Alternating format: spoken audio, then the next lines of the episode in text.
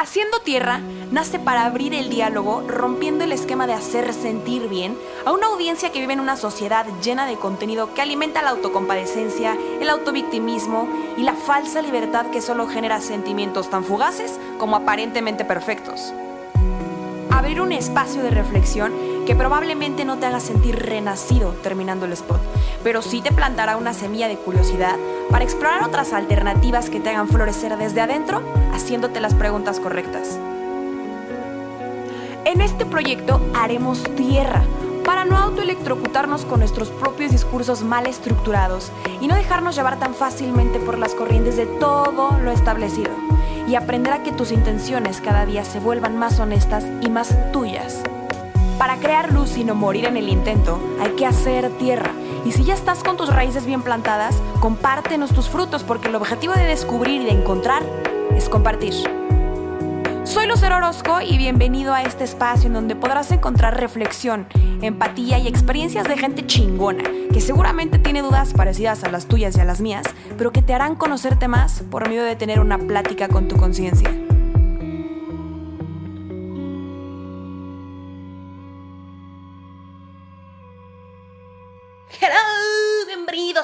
Al segundo episodio Haciendo Tierra.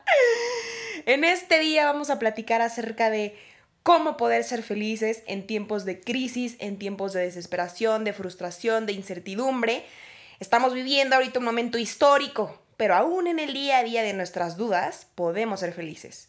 Y tú te preguntarás, pero ¿cómo así? ¿Cómo podré ser feliz si no puedo salir? Si estoy aquí encerrado, si estoy completamente limitado, pero bueno, sí puedes ser feliz. Y Aristóteles encontró esta respuesta por nosotros hace muchos años. Y escuchando un video hace poco eh, de, de, una persona a la que admiro mucho que se llama César, César para Jesucristo, tiene un canal en YouTube, lo pueden visitar, hace un video espectacular hablándonos acerca de qué es la felicidad, qué significa la felicidad y cuáles son los métodos para poder llegar a esa felicidad. Me pareció algo completamente racional, completamente lógico, completamente cierto. Y cuando escuchas una verdad así, lo único que puedes hacer es quererla compartir. Entonces, bueno, aquí les va una pequeña charla y las conclusiones de nuestro amigo Aristóteles. Eh, el origen etimológico de la felicidad. ¿Qué es felicidad? Felicidad proviene del latín felix, fecundo, fértil. ¿Qué significa? Fecundidad o fertilidad. Bueno, significa que puedes dar vida. Vida significa esto. ¿Qué quiere decir? Que el ser humano que no da fruto o vida no puede ser feliz. El ser humano que no crea un fruto de su vida no puede ser feliz. Entonces, Aristóteles nos explica tres maneras de encontrar felicidad, ¿no? La primera manera es el instinto natural. ¿Qué es el instinto natural? Bueno, comer, dormir, reproducirte. ¿Y cuántos de nosotros no decimos es que mi felicidad verdadera es cuando como? Y sí, sí da felicidad. Da momentos de felicidad, da felicidad instantánea, efímera, de esa que se esfuma y de esa que se va. Entonces, comer, dormir y reproducirnos es un instinto natural que sí da felicidad. Pero, ¿qué diferencia esto de un ser humano a la, vida de un animal? La verdad es que nada. ¿Por qué? Porque también los instintos naturales es, es, lo básico que necesitas para poder sobrevivir, así como un animal, ¿no? Pero nosotros somos animales racionales, ¿no? ¿Por qué? Porque nuestro propio ser es más complejo, no somos igual a un animal. Somos superiores a los animales, por supuesto, somos superiores a los animales, porque somos racionales y porque nosotros conocemos verdades inmateriales que un animal no puede conocer. Entonces, ¿a qué voy con esto? A que si tú basas tu proyecto de vida y si tú enfocas tu proyecto de felicidad, de ser feliz, solamente llevando a cabo tus instintos naturales, wow, qué fuerte se escucha esto, pero serás menos feliz que un animal porque tú no eres un animal común, eres un ser vivo racional, muchísimo más complejo en todos los sentidos. Cuánta lógica y cuánta verdad hay detrás de todo esto, qué fuerte es escucharlo porque me hace reflexionar y pensar realmente en qué ocupamos la mayoría de nuestro tiempo, en qué ocupo la mayoría de mi tiempo, en qué ocupo la mayoría de mis pensamientos. ¿Cuántas veces al día no deseas que sea la noche para dormir? ¿Cuántos días a la semana no deseas que sea fin de semana para poder dormir? ¿Cuánto tiempo estás ocupando en tu mente esta necesidad de reproducirte todo el tiempo, por no decir otras cosas? ¿Cuánto tiempo estás pensando en que te hace falta comer para saciarte, para llenar esos vacíos? Que bien, si estamos hablando de instintos y necesidades naturales, tal vez no sean vacíos, pero bueno, como somos seres humanos muchísimo más complejos, también caben aquí y en estos instintos naturales formas de evadir. Y qué interesante es esta, esta reflexión, porque por medio de los instintos naturales, los seres humanos evadimos todo el tiempo, consciente o inconscientemente. ¿Cuántas veces sientes vacíos por dentro y qué es lo que haces? Vas y abres el refrigerador y comes para llenar esos vacíos. ¿Cuántas veces no quieres evadir tus pensamientos, huir de ti mismo o huir de tu sociedad, huir de tu familia, huir de tus complicaciones, huir de la vida? Y lo único que quieres es dormir. ¿Cuántas veces lo único que estás pensando es en sexo, sexo, sexo, sexo, sexo? Instintos naturales que necesita cualquier ser vivo para sobrevivir. ¿Qué tanta felicidad habrá realmente detrás de todo esto? Bueno, pues Aristóteles nos convence de que esto no es un camino eficaz, porque no somos lo mismo. Tenemos otros niveles de conciencia. Necesitamos profundizar más, ser más para lograr realmente ser felices. Y hablo de la felicidad que se palpa, la felicidad en esencia pura y verdadera, que va mil veces más allá de un sentimiento efímero o de un momento. Habla también de la segunda manera de encontrar o ser feliz, que es la autorrealización. Esta palabrilla que escuchamos y escuchamos y escuchamos en tantas partes, autorrealización. ¿Qué es la autorrealización? Es la cantidad o la serie de cosas ordenadas en tu mente que tienes que llevar a cabo para sentirte un ser humano completo. Ok, no está, yo creo que está perfecto querer autorrealizarse, es algo súper humano, es algo inevitable, diría yo, para, para la mayoría de los seres humanos, querer autorrealizarse, ¿no? Pero ¿cuántas veces nuestra autorrealización está basada en todos los aspectos superfluos materiales? Que yo no estoy diciendo que tenga algo de malo aspirar, tener un mejor puesto, aspirar tener, porque al final el ser humano implica también la superación, querer superarte, por supuesto. Y es más, si no lo haces estás mal. Pero si basas tu felicidad y crees que la felicidad en esencia se encuentra en la autorrealización, uh tengo que decirte, hermano, que tampoco es por ahí. ¿Por qué? Hablemos un poquito más a profundidad de esto. ¿Cuántas veces has dicho, si yo ganara un poco más o tanto más, ya, estaría poca madre? Y de repente, ¡pum! El universo te lo da, Dios te lo permite, lo tienes y entonces ya te encuentras en ese momento y dices, mm, es que sabes qué, o sea, sí estoy bien, sí estoy mejor, pero si tuviera, híjole, ya, ahora sí, ya con esto, si tuviera, si pudiera ganar un poco más de esto, ya estaría poca madre. Y así vas, intentando subir escalones, escalones, escalones, escalones para llegar a una cima que no tiene fin. Y pone un ejemplo, César, de una persona muy adinerada, un hombre, un empresario muy adinerado, que decía, es que yo me muero por tener el Porsche tal. Y sé que lo puedo tener, güey, pero prefiero no tenerlo, porque cuando lo tenga, Va a dejar de ser una aspiración, va a dejar de ser, voy a dejar de luchar por eso y no lo voy a disfrutar. ¿Y cuántas veces no pasa eso también en tu día a día con tus relaciones? Con el puesto que aspiras. ¿Cuántas veces tú como mujer o como hombre no has dicho, puta, aspiro cañón a esa mujer o aspiro cañón a ese hombre y cuando lo tienes, pierdes el interés porque al final cuando estás buscando todo el tiempo la autorrealización, no estás consciente de que el, el corazón humano por naturaleza es infinitamente necesitado de ser saciado. Todo el tiempo, todo el tiempo queremos saciarnos. La autorrealización no es eh, un camino eficaz para ser feliz.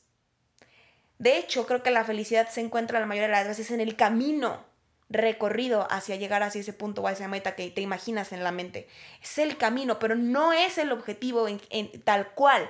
No es el que ya consigas o logras eso, porque siempre habrá algo más, siempre, es natural. Cada vez que logres esa cima vas a querer escalar más y un escalón más y un escalón más. Y cada vez que ganes más dinero vas a querer más y vas a querer más. Y entre más dinero, dinero ganes, más vas a gastar. Entonces vas a necesitar más. Y siempre va a ser así. Siempre. Instinto natural. Autorrealización. Te pueden dar momentos de felicidad. Sí. Te pueden hacer tener un rumbo. Sí. ¿Son buenos siempre y cuando seas consciente de esto? Sí pero no son métodos o caminos eficaces para lograr encontrar la felicidad en esencia. Entonces, ¿Qué es lo que se necesita realmente para ser feliz? Aristóteles nos explica conocer para qué has nacido y llevarlo a cabo. Tan fácil como se escucha. Conocer para qué has nacido y llevarlo a cabo. ¿Cuánto de ¿Cuántos de nosotros nos hemos cuestionado o realmente hemos puesto en nuestra mente y en nuestros objetivos de vida este proyecto de conocerte a ti mismo para encontrar para qué has sido creado. ¿Conoces para qué naciste? ¿Conoces, te has cuestionado la razón de tu existencia? Porque si no te lo has cuestionado o no lo has encontrado, te tengo una excelente noticia. Estamos en un maravilloso momento para que lo hagas, para que lo encuentres, para que te lo preguntes y para que llegues a una conclusión. Estamos en un momento de la vida que nos invita a la reflexión, que nos invita a crear, que nos invita a cuestionarnos. Entonces, bueno, no tienes pretexto. Ahorita estás en el momento perfecto. Por algo pasan las cosas. Estás en el momento histórico perfecto de tu vida. Esto que está pasando no es una desgracia si no lo quieres ver así. Tú eliges desde qué perspectiva mirar la crisis, la adversidad, todos los momentos que no se pueden controlar, las complicaciones de la vida. Tú eliges. Eres un ser humano libre. En este momento de tu vida yo te invito a que te cuestiones. ¿Para qué has nacido y haz de tu vida un proyecto para llevarlo a cabo, como una empresa. Para poder construir una empresa y que sea rentable, ¿qué tienes que hacer? Crear un concepto, entender qué objetivo tiene esa empresa y después planear cómo lo vas a llevar a cabo, de una forma estratégica, inteligente, puntual, con intenciones clavadas en tu corazón y en los objetivos y en la meta. Tú, hermano, no has sido creado al azar tienes una finalidad, tu existencia tiene una finalidad desde que se decidió el momento de que tú nacieras, desde, desde que se decidió tu existencia, tienes una finalidad. Y te tengo una noticia, ser feliz debe ser tu proyecto principal. ¿Por medio de qué? Por medio de la ley del amor. ¿Y cuál es la ley del amor?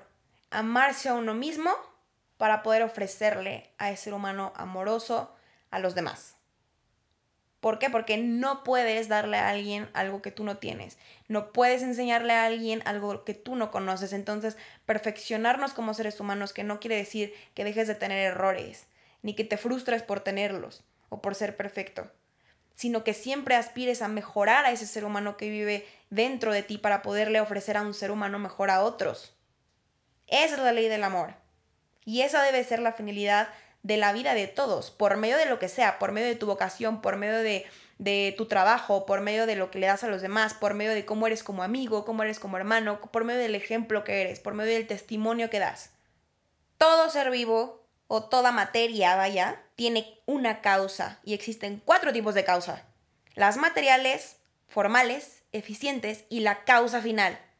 Que la causa final es la finalidad de cualquier ente la finalidad de los seres humanos es ser feliz por medio del proyecto de la ley del amor. Entonces, dicho todo esto que acabamos de platicar, lo más coherente a la luz de la razón, ni siquiera a la luz de la fe o a la luz de... No, a la luz de la razón, es creer que alguien y que cualquier ser humano tiene una finalidad en su existencia. Hablaba con unos amigos que quiero muchísimo con todo mi corazón y que son gente extraordinaria la semana pasada y platicábamos justamente de, este tipo de temas, ¿no? De, de encontrar la razón de tu existencia y de llevarla a cabo, de encontrar tu propósito en la vida.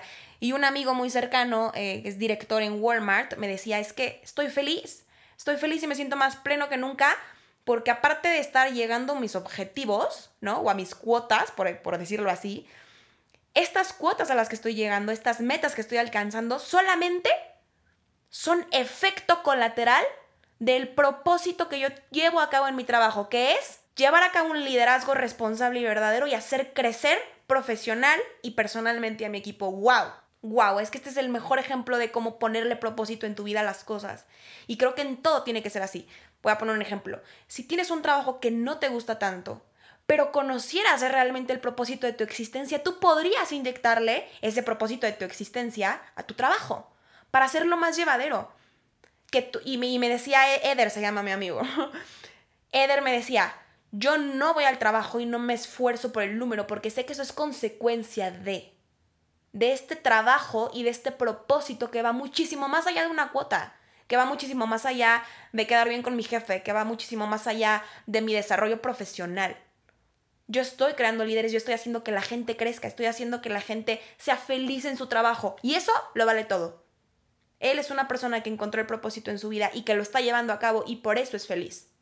Pese a la incertidumbre, pese a que he tenido que correr gente ahorita con esto que está pasando, pese a que obviamente hay días que no duerme, pese a que todo, él está llevando a cabo su proyecto de vida por medio de sus responsabilidades profesionales. Esto es un ejemplo de cómo podemos llevar a cabo nuestro propósito en cualquier cosa que hagamos. Por ejemplo, su novia Simón, que es una adorada mía en la vida, es una empresaria que ahorita está aquí en México, tiene una escuela que se llama Start Speaking Today. Y ella tenía muchísimo miedo y tuvo que romper con sus prejuicios para arrancar este proyecto que va muchísimo más allá de aprender o de enseñarle a los estudiantes a hablar inglés o francés.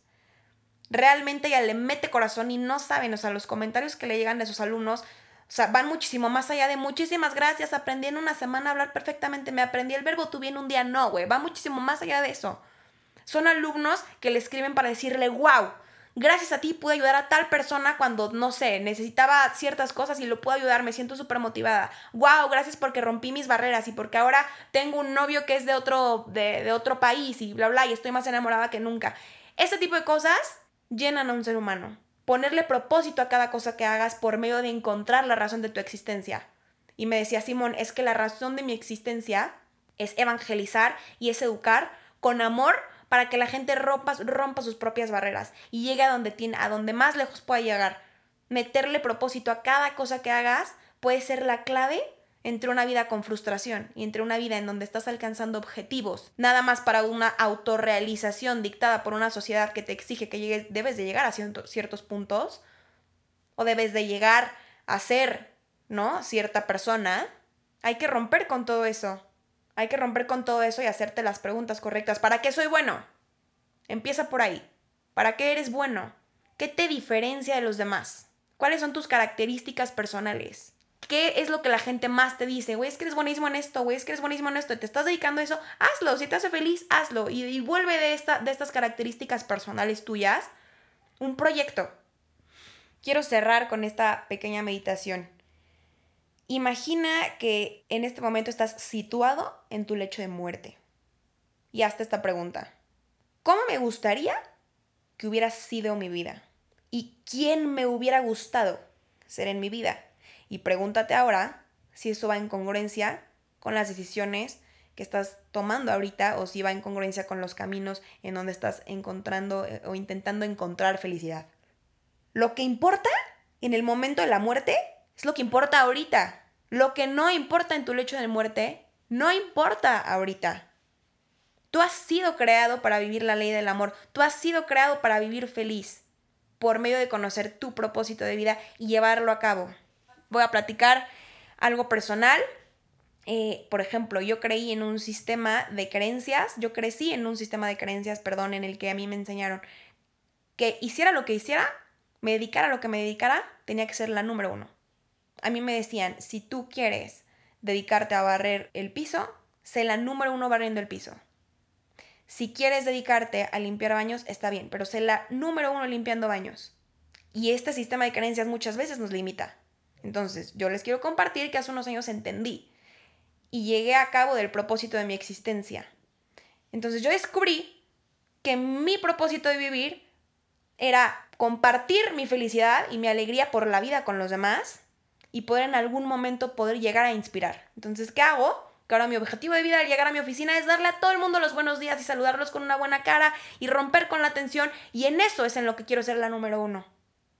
Escuchar a las personas con el corazón abierto y con una escucha comprometida, darle un abrazo a aquel que lo necesite, ayudarle a ver a las personas su sufrimiento desde una perspectiva diferente, eh, conectándolos con su conciencia, hablándoles con amor, con la empatía, no juzgando, siendo una buena amiga. En eso es en lo que quiero ser la número uno, comparándome con esa lucero que quiero llegar a ser en el futuro, con la lucero que yo proyecto para mi vida y con la lucero que quiero que recuerden el día de mañana con la lucero que quiero ser en mi lecho de muerte. Con ella tengo que compararme, no con los demás. No busques nunca ser el número uno comparándote con los demás, busca siempre ser el número uno comparándote con la persona a la que quieres llegar a ser, con la persona que quieres alcanzar, con esa persona que estás destinada a ser desde el momento en el que te concibieron. Espero que por medio de mis palabras hayas reflexión y ser enfática en que estoy hablando desde mi situación de vida, estoy hablando desde mis experiencias y estoy hablando desde lo que a mí me hace sentido y desde lo que a mí me hace florecer por dentro. Comparto esto con todo el amor, la humildad y el respeto de mi corazón. Y si estás en un proyecto y realmente ya te cuestionaste cuál es tu proyecto, cuál es, cuál es el propósito de tu existir, te deseo que lo encuentres pronto y que lo lleves a cabo. Y si no te has hecho esta pregunta, te invito a que te la hagas, a que reflexiones y a que utilices todas estas herramientas que te está dando ahorita Dios y el universo para cuestionarte, que para empezar es tiempo. Ahorita tienes que estar encerrado más contigo mismo, pero ¿qué crees? En el encierro y en la soledad es en donde mejor puedes tener una plática contigo, en donde más eficiente puede ser una plática contigo, en donde llegas a las mejores conclusiones. Entonces, aprovecha lo que estamos viviendo, cuestiónate y yo te deseo que seas muy feliz por medio del proyecto y de la ley del amor. Y deseo que si ya encontraste esta fórmula y, tu propia ecuación de ser feliz, la compartas con los demás. Y que si no te está funcionando tu ocasión, pues bueno, la cambies, tienes tiempo para hacerlo. Y que el día de mañana que la encuentres, nos platiques. Bendiciones y muchos besos a todos.